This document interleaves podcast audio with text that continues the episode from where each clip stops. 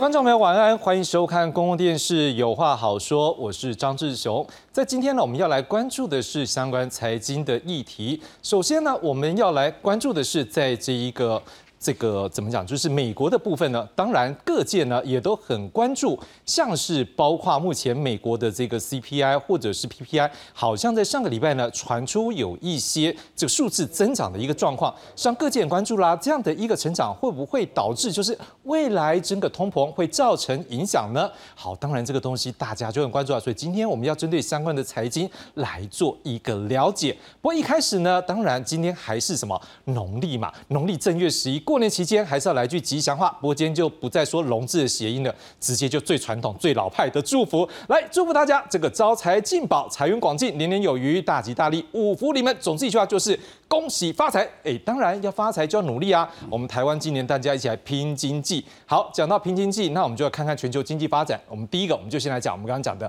美国。好，来美国部分，我们刚刚已经提到了，在美国不是上个月有这个。物价指数 CPI，消费者物价指数 CPI，啊，讲出来的数字是年增率百分之三点一，比市场预期的百分之二点九呢要来的高了百分之零点二。好，那另外一个，你说我如果看一看 Core CPI，就核心 CPI，会不会反而比较少呢 p a n y 这扣除能源还有食品之后的核心 CPI 年增幅是百分之三点九，也比市场预估百分之三点七还要高百分之零点二。既然各界开始想说，完了，这个美国 Fed 就是联邦准备理事会要降息的时间，看起来是不是会延后呢？所以美国的股市呢一度出现震荡，而这个美国财政部长耶伦呢，也在隔天一场公开活动上表示，一月 CPI 的结果呢，只是一个短期的波动，整体长期来看呢，这通货膨胀已经有所改善。接着啊，我们要来看美国财政部长耶伦怎么说。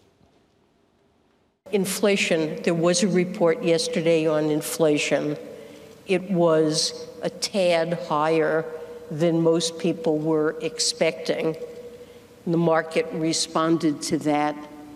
But I think it is a tremendous mistake to focus on minor fluctuations in um, and to fail to see the, the lo- longer term and bigger trend. And the trend here is that inflation is moving decisively down. We did have a burst of inflation. Really, it rose to levels we hadn't seen since the late 70s or early 80s. And Americans saw the cost of things they buy, whether it was newer used cars, gasoline especially surged after Russia's invasion of Ukraine. Inflation has now fallen almost to levels that are um, consistent with the Fed's objective. 看完美国，接着我们要来看欧洲。欧洲央行总裁拉加德十五号表示，欧洲目前的通货膨胀已经有所改善，不过这一个利率的部分呢，他们还是维持不变，主要是担心，好，目前这个强劲的劳动市场会不会这工资上涨呢，也会导致物价跟着上涨，造成上涨的压力。接着我们就来看欧洲央行总裁拉加德他的说法。The ECB's forward-looking wage tracker continues to signal strong wage pressures, but agreements in the last quarter of 23 suggest some leveling. Wage pressure for 24 hinge particularly on ongoing and upcoming negotiations that affect a large share of euro area employees. This will happen in the next few months. Moreover, the contribution of unit profits to domestic price pressures continued to decline, suggesting that, as we had expected,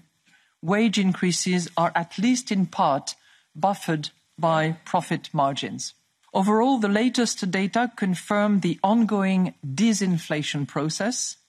and is expected to bring us gradually further down over 2024 as the impact of past upward shocks fades and tight financing conditions help to push inflation down. At our January Governing Council meeting, we considered that the incoming information was broadly in line with our December assessment of the medium term inflation outlook. As a result, we decided to keep our key policy interest rate unchanged. These interest rates are at level that maintained for a sufficiently long duration will make a substantial contribution to ensuring that inflation returns to our 2% medium-term target in a timely manner. The current disinflationary process is expected to continue, but the Governing Council needs to be confident that it will lead us sustainably to our 2% target. We will continue to follow a data-dependent approach to determining the appropriate level and duration of restriction,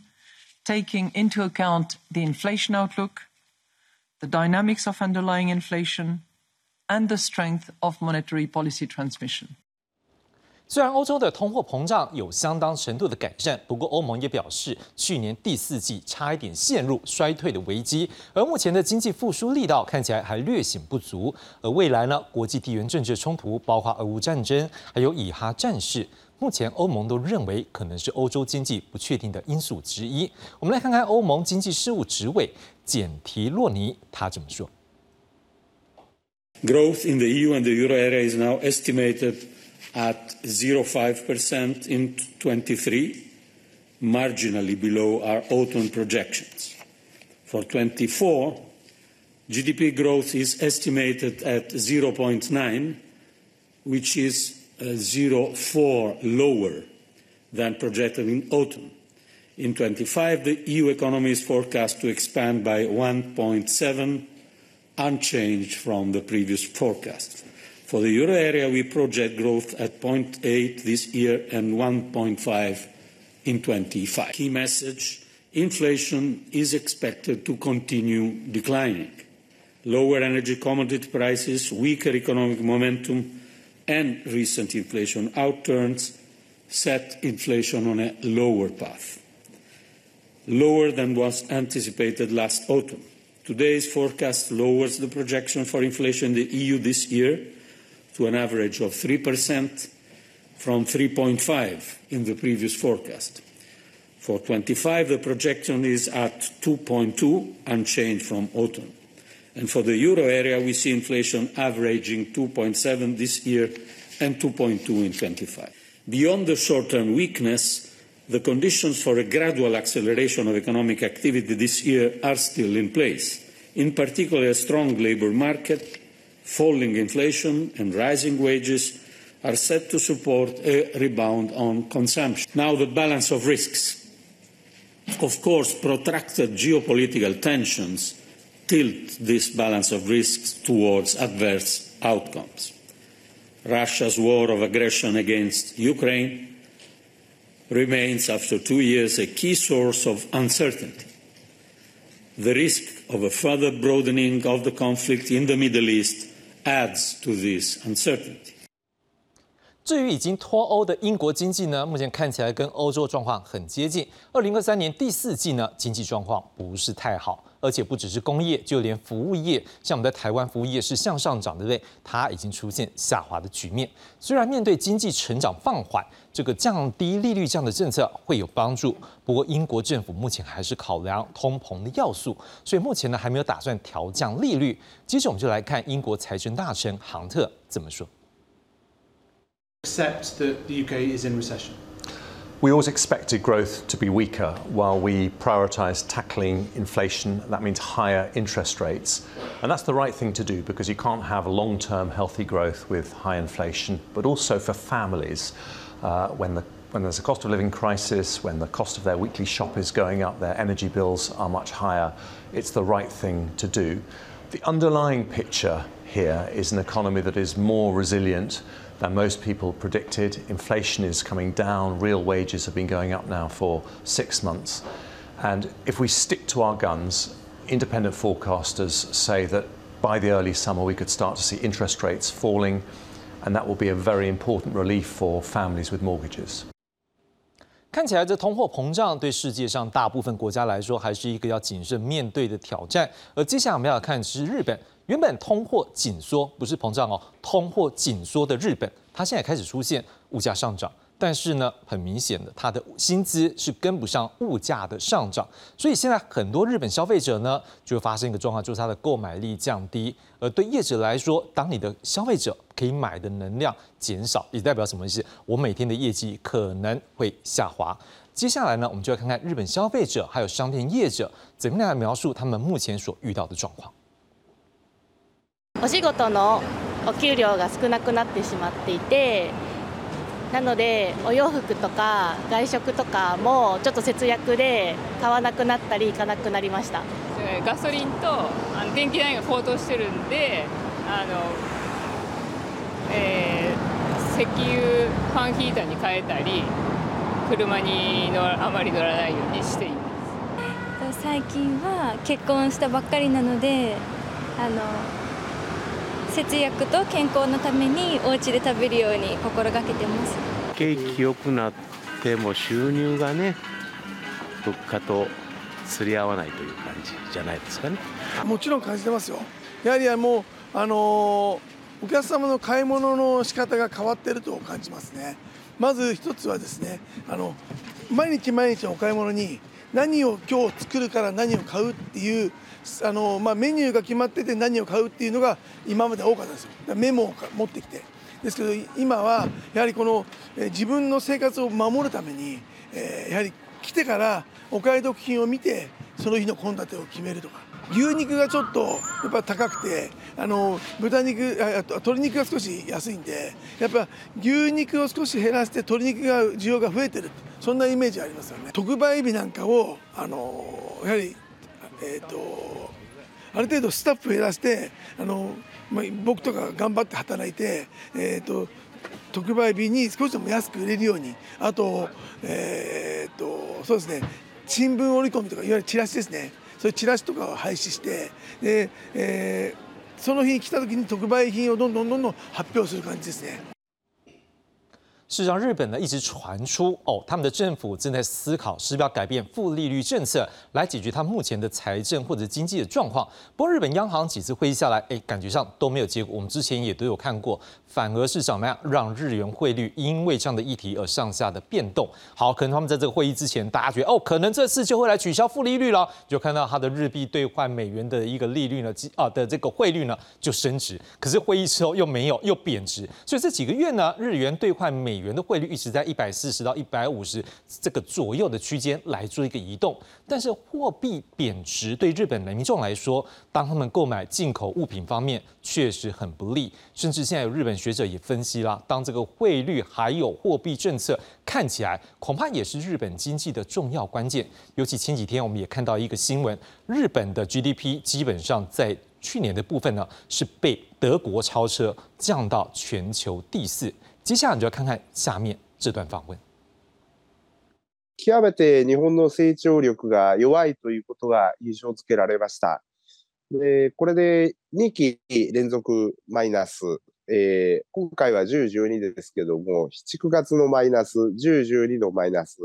2四半期連続でマイナスになっているというのは、まあ、過去、えー、景気後退だった2018年とか2012年とか、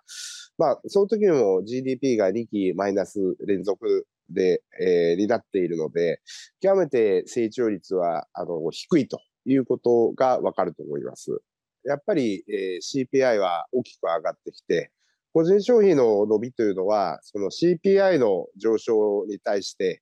えー、実施消費がこう増えていかない、まあ、つまり、えー、消費の数量が下がっているとまあ、そういう消費のトレンドの弱さを色濃く反映してますね。日本の、えー、経済規模の順位が4位に転落したと。この状況というのは、事前に予想していたよりも、より深刻なものだと私は受け止めています。これは、あの、為替レートの要因、えー、2023年平均した時の為替レートが1ドル140円50銭。まあ、そういう意味ではですね、歴史的な円安がえー、円の価値をこう小さくしてしまっているというのが、えー、ドイツに抜かれた結構大きな要因になっているんですが、日本経済自体が弱いのでですね、日銀は金融引き締めに動くことができなかったとまあ、今もですね、あの、日銀は3月か4月に、えー、マイナス金利解除をやろうとしているんですが、総裁や副総裁の発言によると、マイナス金利解除を行っても緩和的な金融環境は続くと。為替マーケットはそれを受けて、また150円ぐらいの円安になってますから、円安体質であるということが、えー、日本が4位に転落したという背景にはあるんじゃないかと思いますね。在了解了整个国际的产业经济环境之后，接下来我们就要来回来看我们的国内。主计总处呢，在昨天公布二零二三年的薪资统计，就实质经常性的薪资还有实质总薪资，现在都出现负成长。也就是说呢，这薪资就算是有增加，但是还没有跟上物价增加的幅度。接着我们来看看下面这则报道。货架上饮料琳琅满目，在成本压力大增的情况下，老牌饮料厂黑松宣布部分品项将调高售价。罐装的三百三十 ml 黑松沙士将从二十元调整为二十五元，涨幅最高达到百分之二十五。物价通膨，民众无奈表示，钱真的变薄了。零食那一类东西比较有涨，那。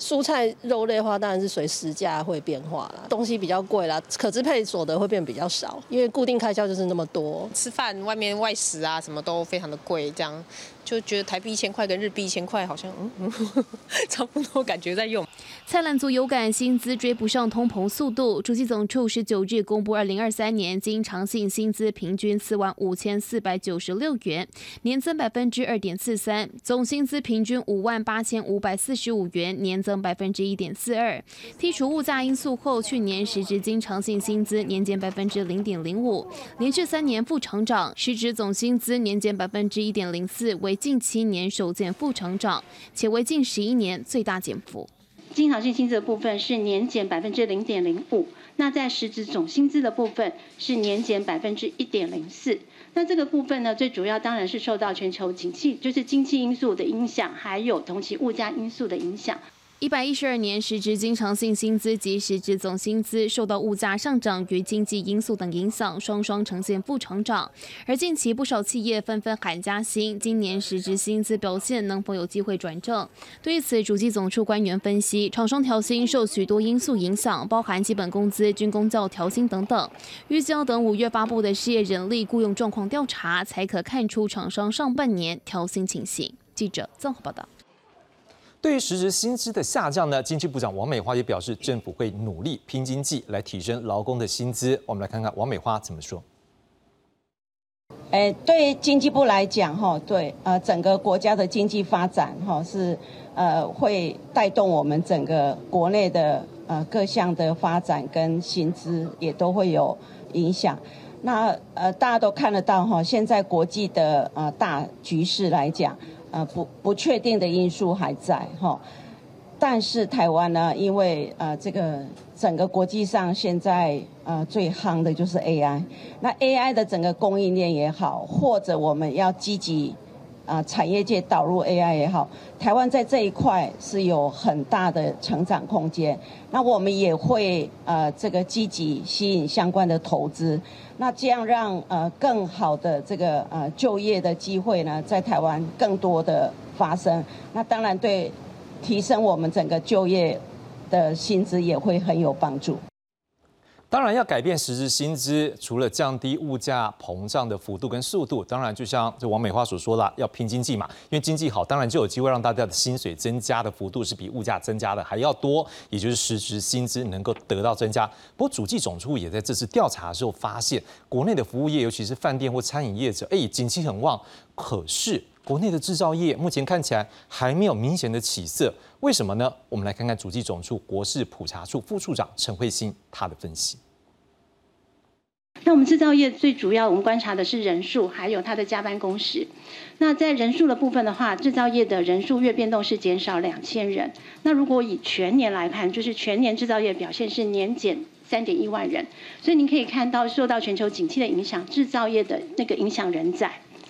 那那另外我们观察到，就是有关于制造业加班工时的部分，一百一十一年的七月开始，它在那个大部分的月份，在一百一十一年大部分月份都是呈现减少的。然后到了一百一十二年的呃，尤其前面几个月一到四月都是状况都是这样，然后到了一百一十二年的七月这个部分的话，连续六个月的正成长。但是我们观察到制造业加班工时，它刚才说到是十四点七小时，它其实还小于十五个小时。我们没有办法讲说制造业是不是已经好转，因为它在相关的。指标部分，像人数的部分，还是在呈现减少的，而且它的加班工时还是小于十五个小时，所以这最主要的部分还是受到它能够六个月的正成长，可能还是有在跟它同期比较的基期比较低的影响之下，让它造成年正的一个情况。从国际来看，我们台湾的经济发展，赶紧请专家学者为我们深入解析。介绍今晚来宾，第一位介绍是中华经济研究院副院长王志全王老师。志雄好，两位老师好，各位。观众大家好，好，接下来介绍是政治大学财政学系教授朱学仁朱老师。各位观众朋友大家好。第三位介绍是原治大学管理学院兼任副教授高仁山高老师。各位观众朋友新春愉快，平安健康。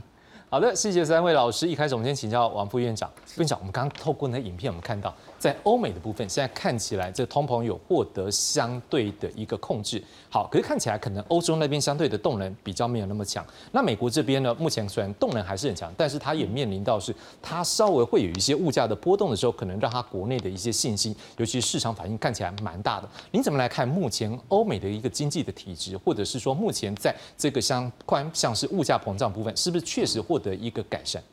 呃，其实事实上是物价是持续的在往下修了哈。当然一月份的时候看起来整个 PPI 哈，事实上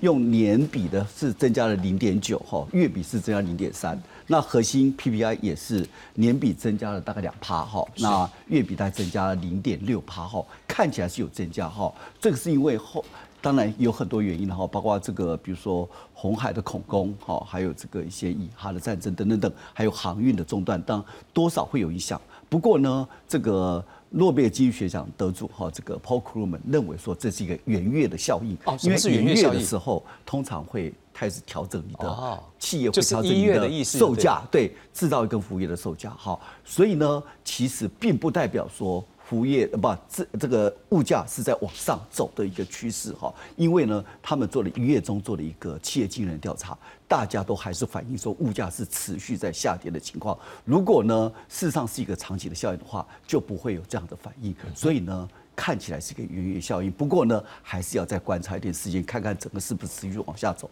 不过刚刚那个财政部长叶如也是说，事实上是在持续往下走的一些情况，所以看起来没有那么。糟糕哈！不过美国其实物价哈，美国联总会会不会降息，当然是两个指标。第一个是物价，第二个就是就业人数哈。现在美国就业的这个这个看起来就业还是蛮活络的哈，所以呢，在美国现在比较不敢去说降息哈。那可能到六月的时候，但是美国的这个利率的点阵图哈，今年大概是四点六二五。所以大概今年还是有降低差不多三码到四码的空间，不过就是三月开始降，所以看起来美国经济应该还是好的哈。不过有三成人认为说美国今年呢还是有可能硬着陆，为什么？因为美国第一个就是利息太高，利息会有这个递延效应，通常会有十二个月到二四个月哈，那这个会有递延效应，因为利息比如说你利息到五趴，那你看民间的官方利率到五趴，民间利率至少是七。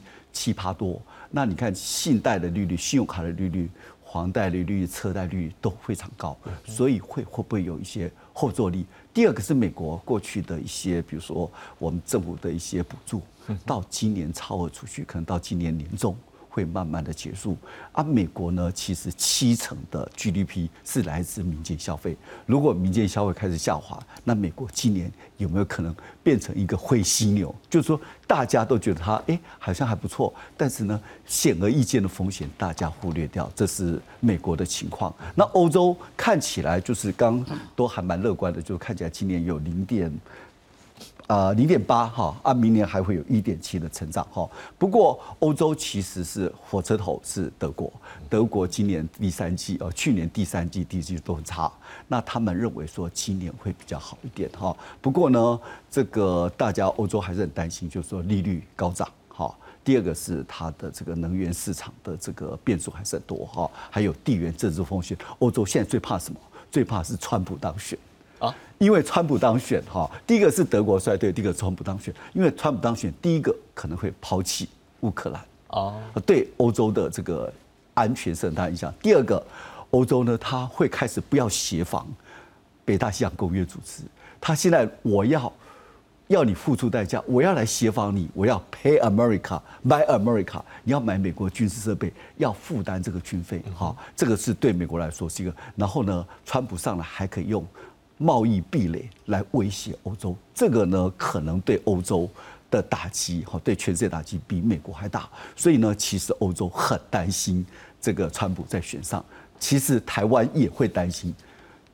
川普会选上。为什么？因为川普是个生意人。只要 price is right，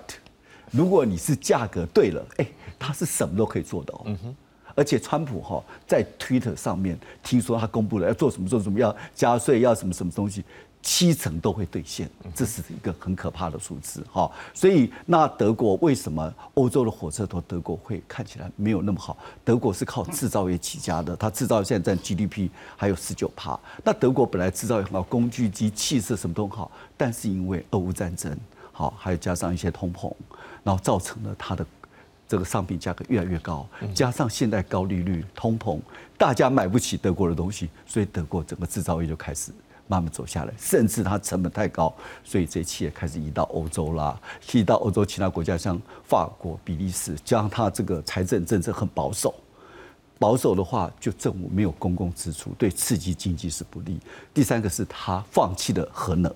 所以它在能源转型会面临到很大的阻力，它现在劳动市场也低迷，啊，低迷的结果很可能会影响他消费跟投资。所以现在欧洲其实看起来是还不错，南欧比北欧好，比中欧、北欧好，但是它的变数就在高利率。还有这个能源价格会不会转向？再来就是地缘政治，还有川普会不会选上？对欧洲都是一个很大的一个不确定性。但是欧洲是逐步在复苏。好，副院长第一个就讲到就是高利率，朱老师我们来看这个高利率这件事情，因为的确在欧洲，我们刚才看到，不管是欧盟或者是已经脱的英国，他们也都反映出来说，事实上他们对于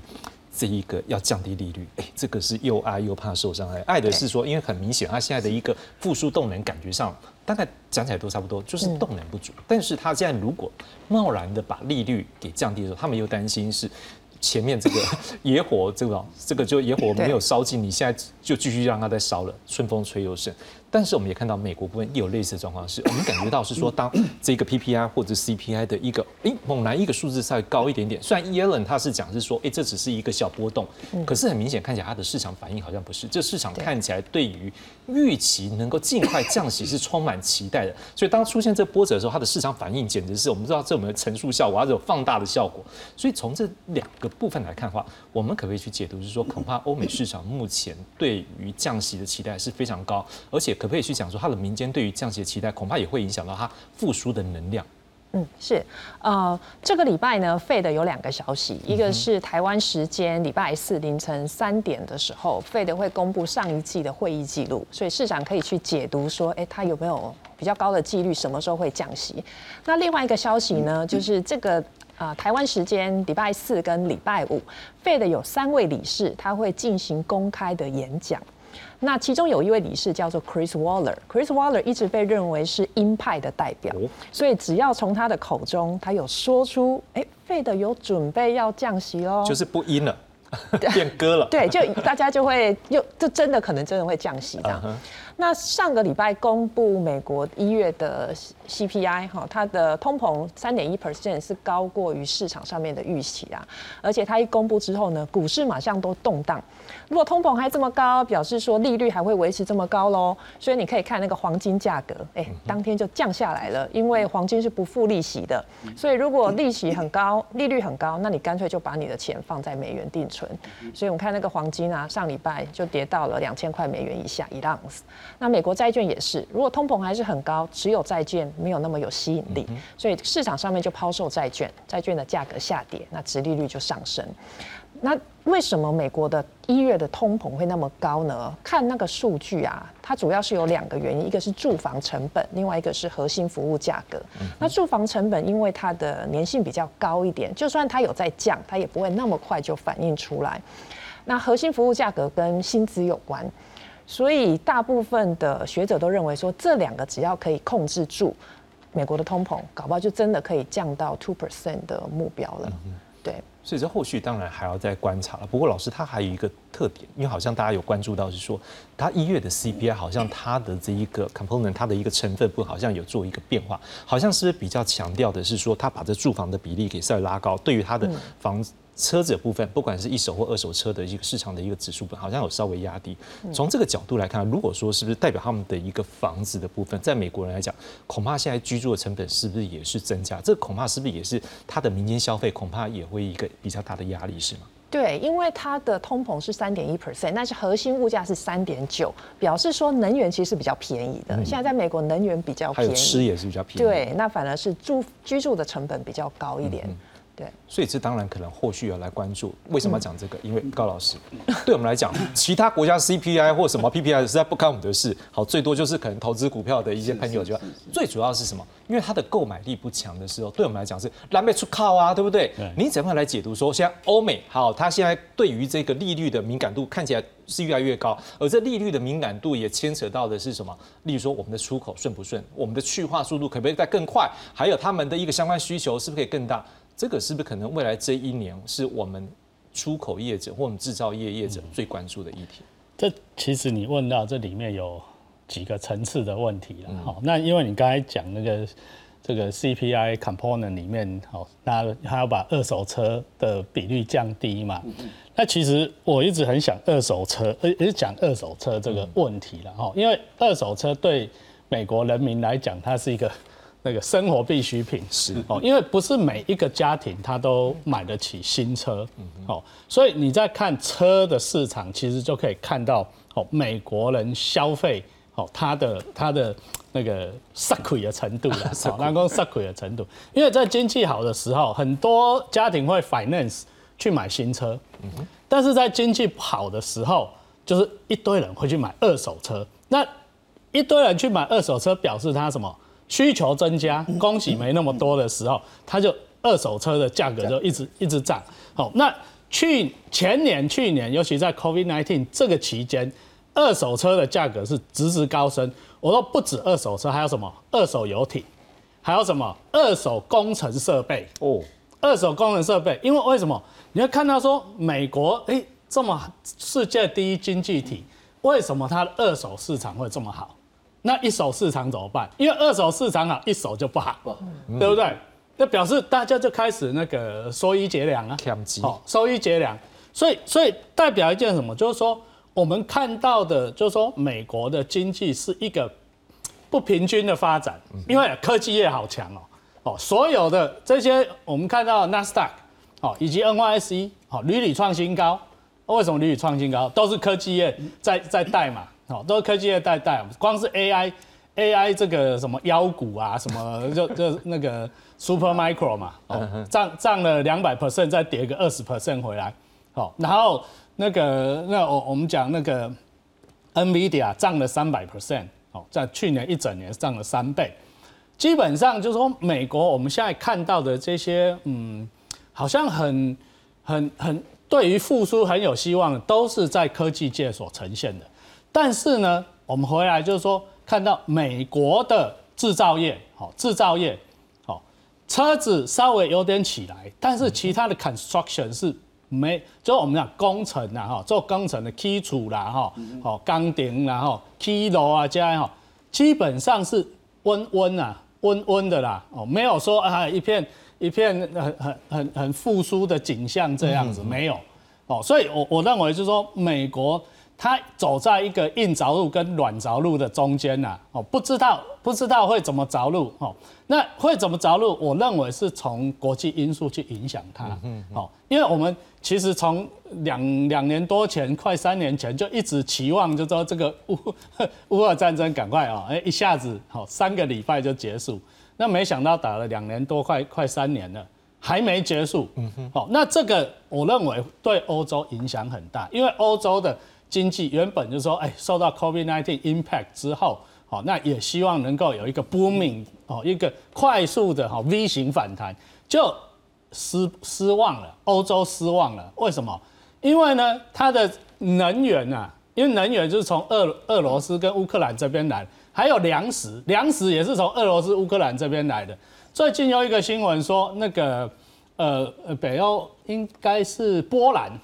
波兰不允许乌克兰的粮食从他们那边出口。哇，那这个就就大家就恐慌了，因为这会把粮食的价格再再再拉高嘛。哦，所以欧洲所面临的这个不利因素比美国还要多。嗯哼。好，所以我们现在看到说，为什么这些 OECD 的哈这个经济展望出来也好，或者是 World Bank 的这个这个 Outlook 出来的这个经济数据也好，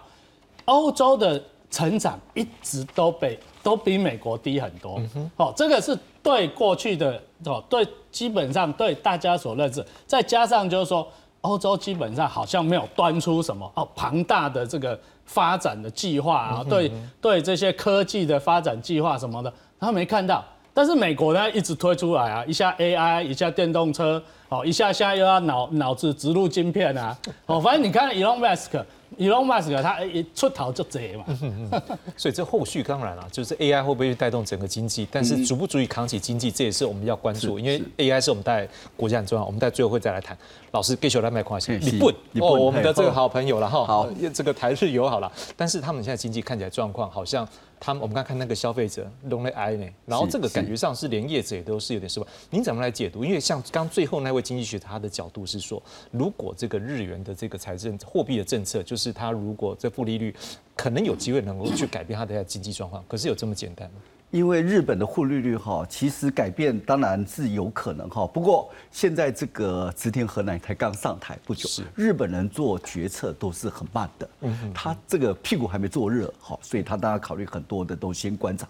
然后现在事实上是有可能哈，但日本为什么不敢吃自己不敢升息？后面还很多的因素哈。第一个，他如果升息哈，提高殖利率的话，第一个，希望日本现在要提高国防支出，因为美国允许日本提高国防支出。第二个是呢，我现在升息的话，我殖利率提高，政府的利息支出很多，会排挤到政府的支出的一些效果，所以它需要一些时间观察。不过我们同仁哈，大概也有在提说，就说日本这个就是春豆哈，春豆如果说哎，好像有加薪收场，而且呢，日本的经济还持续在成长的时候，就有可能会做一个调整哈。当然这个会牵一发动全身，但是日本哈这种这种比较。扭曲的这个物这个汇率哈，其实是到了调整的必要。为什么？因为日本其实它的扭曲会造成老百姓，因为你进口的价格日币贬值，进口价格很贵，那中低收入薪水又没增加很多，所以他的生活过得非常辛苦。所以中低收入的人对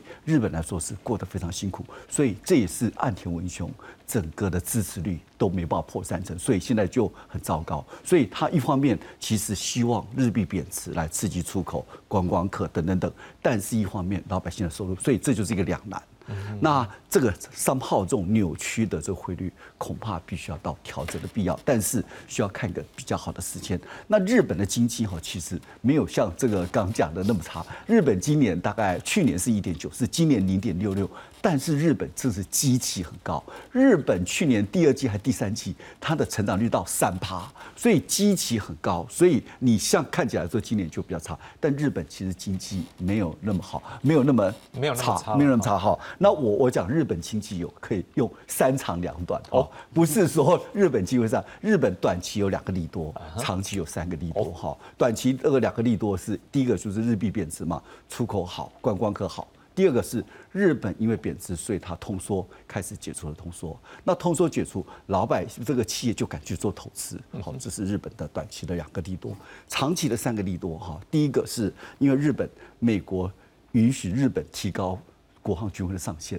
那国防军费上限将来这个对很多的一些军工武器的公司当然很有利，三菱、三井、住友、什么卡瓦萨基。亚马萨基这些都会跟着上来，因为这些本来就是国防工业的一些东西，所以日本的军工武器会上来。那台湾一定会跟日本做一些策略联盟，美国也希望跟他策略，所以台湾的军工武器将来也会得到一些好处。第二个是日本在开始开始发展半导体，我们常在讲说安倍的三支箭有没有成功？安倍三支箭两支箭是成功的，一个是财政支出，一个货币政策，实际上是让日币现在开始整个好起来，日本好起来。第三支箭是没有成功，叫产业政策。日本这二十这十年来没有新的产业出现，勉勉强强算就是机器人。但是日本现在开始重启半导体。第一个，它半导体开始做的时候，日本人决策很慢，但是一旦做就会啊了它的 commitment。所以现在你看，一代厂现在第一厂、二厂、三厂都有着落。好，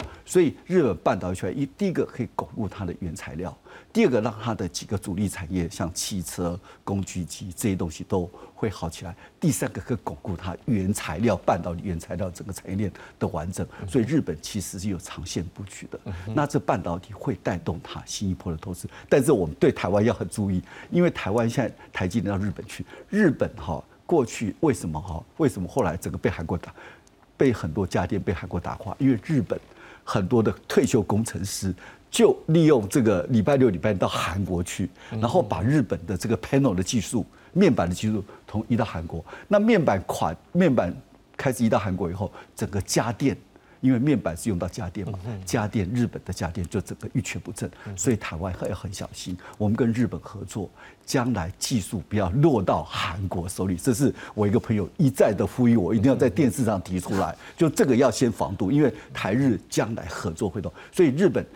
短期这个三长两短，所以日本其实长线哈会有。还有第三个就是日本股市的改革，日本股市最近已经悄悄涨到三万五了，三万五千点。为什么？因为日本呢开始对股市改革，就是说你这个股价净值比太低的企业，我要求你写报告，四分之一要写报告。所以现在企业都很紧张，赶快钱会回来护盘。所以日本股市一路上涨，所以日本其实长线还是看多的。所以我觉得，如果说有一点点机会，日本如果股市跌下来，或者是基金跌下来，汇率跌下来，还是有机会做长线布局。周老师，这样我们要看是说，因为对于这样一个国家，过去它是通缩，嗯，好，所以对通缩国家应该很高兴的是，我的通货膨胀，因为通货膨胀才有机会让我的薪水增加。对，当然我们现在看到这个过程当中，可能有些消费者觉得啊，我现在薪水跟不上，但是我们可不可以解读说，这可能就是一个从通缩要到通膨的一个过程当中的一个过渡期？是啊，通膨啊，日本一直都是。处于这个宽松的货币政策，然后造成它的日元呢就比较贬值。今天已经来到了一美金换一百五十的日元日币。那一个国家的 GDP，当它要做国际间的比较的时候，它必须要把它换算成美元。可是因为日币比较弱，所以它一旦乘上这个汇率之后呢，算出来的数字就比较小，这造成了日本它去年的 GDP 就输给了德国。不然日本一直都是在全球算是第三名的。经济体，所以刚才那个日本的学者啊，他们就会觉得说，哎，我们是不是宽松的有点过分了？哈，像贬值的过多了，现在都让第三名的宝座都换人了，所以有在讨论说，是不是可以适度的提高利率？再加上日本的通膨，它现在是二点九 percent。好，虽然说他们想要 two percent 是目标区，但过去是太低，那现在达到二点九 percent，所以的确是有市场上面有在说可以来个升息，就慢慢的升息的可能。但是呢，日本的央行它也不敢贸然的就说啊一下子就升息升太快，他也有说了，哎，就算我们解除了负利率政策，我们呢还是不会太过紧缩，哎，就是给。市场留一些空间，这样，毕竟他们好不容易才把这个通膨拉上来。是，那高老师，我再补一个题目，就是说，像日本，好像刚才王副院长就提醒我们，实际上我们有时候竞合关系了。对，对我们来讲，我们当然是希望说，我们可以在他那边，我们的产品到他那边，我们获取我们的外汇啊，我们要收入。可是某个程度上，他现在。的一个经济的发展，好，像王副院长刚才提到，它未来有相对的力度的时候，我们怎么样去解读慢慢日本它的一个科技或者是它的一个经济变化，对我们台湾之间彼此的竞合关系？OK，呃，我要先讲就是说，日本的少子化，哦，它已经获得了部分的解决。哦，获得部分，它现在就是说，他们出生比是一点四七，台湾跟韩国都零点八、零点七左右。已经算是我们的一倍了，虽然还没有到可以完全去平衡它的人口。好，那为什么我会讲讲这个？就是说，因为呢，在一个人口紧缩哈，未来你看不到小孩的这个社会的时候，你要讲什么产业发展都公给啦。嗯，好，为什么？因为你还是要引进外劳嘛。所以大家有没有观察到一点哈？因为我刚才上礼拜六才从日本回来，日本已经开始在引进外劳。好，以前你是看不到，你去日本玩，所有的这些高级的温泉旅馆啊，哈，甚至是超商，一定都是日本员工。但是我们这次去，我们观察，我们住的这些饭店啊，不管是是这些温泉旅馆，哎，全部都是外劳。阿贤讲你是大大一个高级的。那边讲高级啦，不是高一般的也是都。外劳是指哪我们所谓外劳，就是说可应该是从东南亚啊，然后也有台湾人。哦，也有台湾人，那或者我说，哎，那台湾不是化工那个那个呃观光业的员工不足嘛，都跑去日本做了。哦，真的，跑去日本做了，他可以 offer 稍微高一点，比较讲还是比台湾高一点。好，那我们再讲讲回产业政策好了。好，因为为什么呢？因为我们这次去刚好去日本的中部山里面，哇，这个砂石车一辆一辆一辆，整整路都是，因为在做什么，在磁浮列车。在坐磁浮列车，好，他们现在赶工，因为过去他们就是说从这个 COVID-19 之前，哈，日本已经很积极了要复苏，就 COVID-19 完又又又慢下来，然后后来这这个奥运原本要捞一笔，又又没有捞到，所以我感觉日本这十年来哦，拢运气无盖好，靠我做一点嘛，运气无盖好，但是呢，从这方面来讲哈，我认为它维持汇率低是对的，嗯哼，为什么呢？因为它太多，日本原本它我我们看日本的 product 就代表高品质，对不对？那台湾人要买买点高了买日本的啊，是不是？所以它很多日本里面的 manufacturing 都外移了。它如果说能趁这一次，哦，就是说低汇低汇率的时候，然后这个货币宽松的时候，可以把日本的这些呃制造业重新重拾一些回来。全部是不大可能，但是呢，我认为日本会有 selection，哦，他会去选择哦什么产业他会是需要的。那我认为就是说，台湾在这方面可以跟日本有很多配合，哦，因为半导体说实话是日本在在这个华盛顿 Washington Accord 里面没办法被美国逼的放弃，不然说实话，日本还是全世界的半导体龙头啊，因为上游的材料半导体材料。有六成以上都是日本在供应的，而且呢，最近我们在讲那个 ASML，可能不会是唯一了，对不对？因为日本它也发明了这个那个五纳米以下可以用的曝光机了，对不对？那所以从这来讲的话，我认为日本它本来的这个科技，好科技，而且你看，诶，上个礼拜嘛，它的这个 rocket，好，它的火箭也成功的发射，这代表什么？他们的这些所谓的这个。产业基盘都还在，嗯哼，但是呢，能量不足，是缺少投资，因为都去外国外外面投资啊，所以你说它股票为什么创新高？因为都海外投资赚钱，嗯，海外投资赚钱汇回来，所以它股票创新高，以及呢，因为汇率低，所以股票都谁在买？美国在买嘛，台湾人在买嘛，对不对？好，甚至它的房地产谁在买？中国在买，所以基本上它现在的就是说。在日本的这个 asset valuation 是比哈，就是说先进国家来讲是算低的，好，所以可以看到说它的投报率会是高的，好，我认为是这样子，好，但是呢，我们要看另外一面，就是日本的国内消费怎么样？是，我认为呢，日本的国外国内消费都是外国人在消费，哦，你也有贡献啊，反而是他们国内的消费，哈，就是我们去看这些哈，就是说。呃，假期的时候，我们看到这些日本人出来消费呢，你会发现比例稍微低了一点，都是外国人在消费，会偏高哦。那以及该其实我们在这个 CG 里面有看到啊，哦，这些他们现在也是开始在缩衣节食，缩衣节。其实台湾也是缩衣节食一段日子了，对，哦，毕竟就是说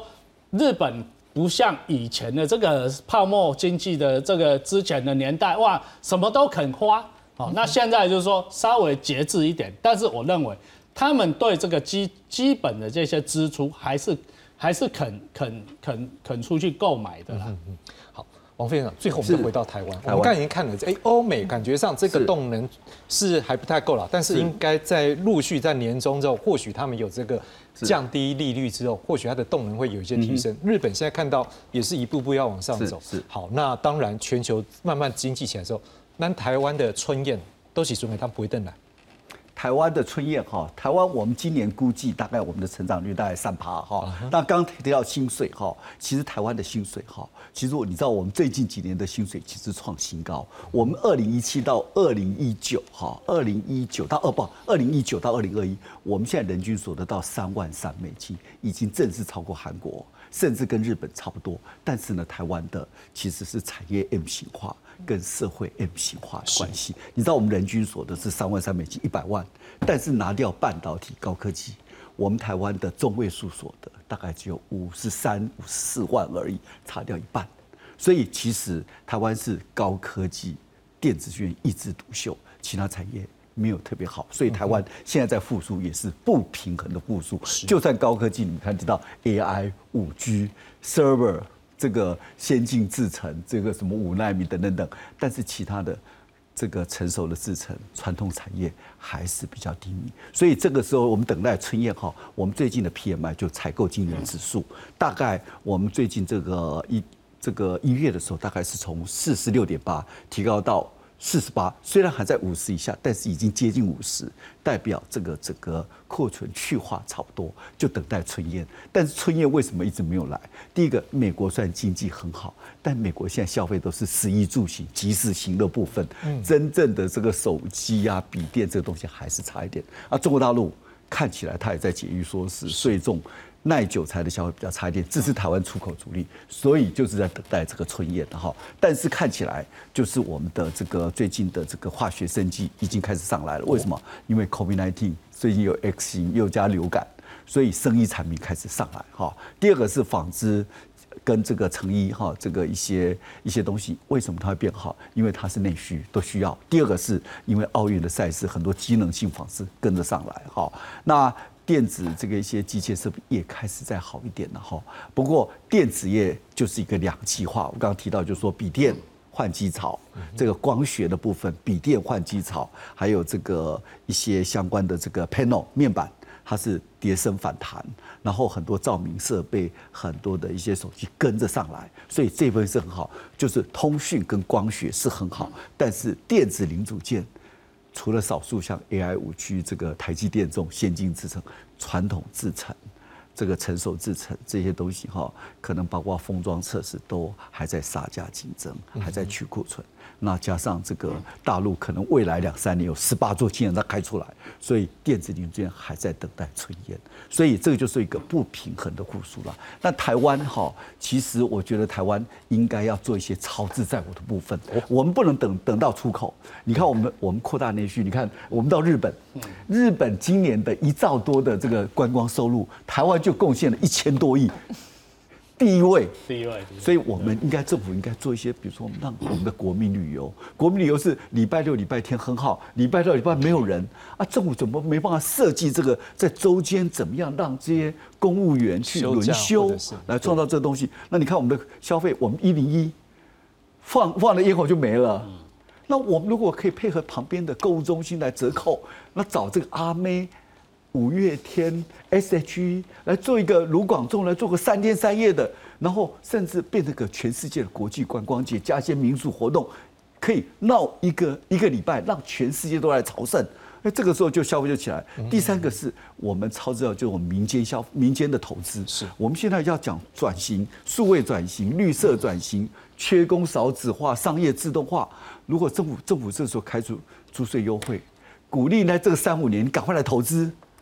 然后呢，我就给你一些租税优惠，你一方面可以扩大内需，因为投资扩大内需嘛；一方面三年后你又投资又可以升级转型，让扩大内需跟这个升级转型毕其共一，这是超支在我的部分，那这个就会好起来。那出口就等于等到国际经济好起来，我们就可以跟着好起来。我分享刚讲完，很多的年轻朋友一直等你看可不可以举办那个三天三夜。是是是是。好啦，我们请问朱老师，就是但是对于一般观众，就像刚才。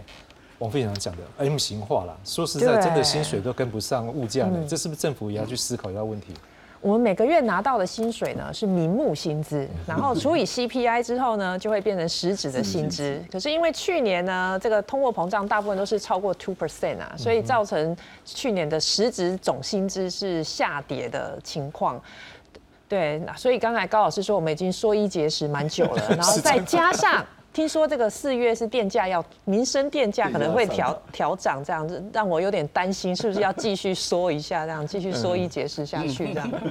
不过这真的是大家可能也要思考一下，就是说可能怎么样经济成长过程也是一个过渡期了。所以最后高老师你怎么样看？说可能这是一个过渡期的状态，我们未来的一个科技业是不是有机会带动我们真的整个产业上来？呃。我是这样看的，就是说我对台湾的经济不会太担心，嗯哼，不会太担心，因为为什么？因为每次的这个世界的这个什么危机的，哎，台湾都能很安稳的走过去。那因为为什么？因为台湾的经济学家很多，都是我们在在挑夜灯，在那 在那想想想波想波啊，对不对？好，那我是这样看，就是说，其实我们台湾哦。该该其实那个王副院长讲了，说很多事情超不知在我啦，哦，科技发展也超不自在我啦，哦，但是你会看到说，虽然超不自在在我，但是全世界的科技要发展还是要超之于台湾的，是是不是？说很多东西虽然没有我们没有办法去 push，但是呢，其实好像冥冥中，哎，因为他们还是需要我们，嗯，对不对？好，所以这是一方面，就其实大家都可以看得到产台湾的产业。我们我跟跟跟王副院长，那还十几二十年前，那时候在在那国家科技会议的时候，就想台湾的好不能只有半导体，不能只有电子业，可是呢喊了二十年，台湾还是只有半导体，还是只有电子业嘛，其他的都都不行啊，其他都不行啊，继续努力嘛，生机业对，没错，继续努力没没错，好，那你看哦，因为我们台湾为为什么就是说薪资起不来，因为投资啊，投资是很重要一件事情。过去起不来是因为投资都到中国去了。好，今年消息出来，中台湾对中国的投资是降掉了百分之八十。好，那这些剩下 capacity 怎么办？一的就是投资台湾、东南亚或是美国，只有这三个目前 possibility 可以走的。但是我认为就是说，我们台台湾的政府要多努力啦，要怎么做出让人民会认为说，在台湾投资是正确的，是好的。因为你创造工作，才会有创造薪资、创造就业，哦，才会有这个可能性。我这几年的股市真的好。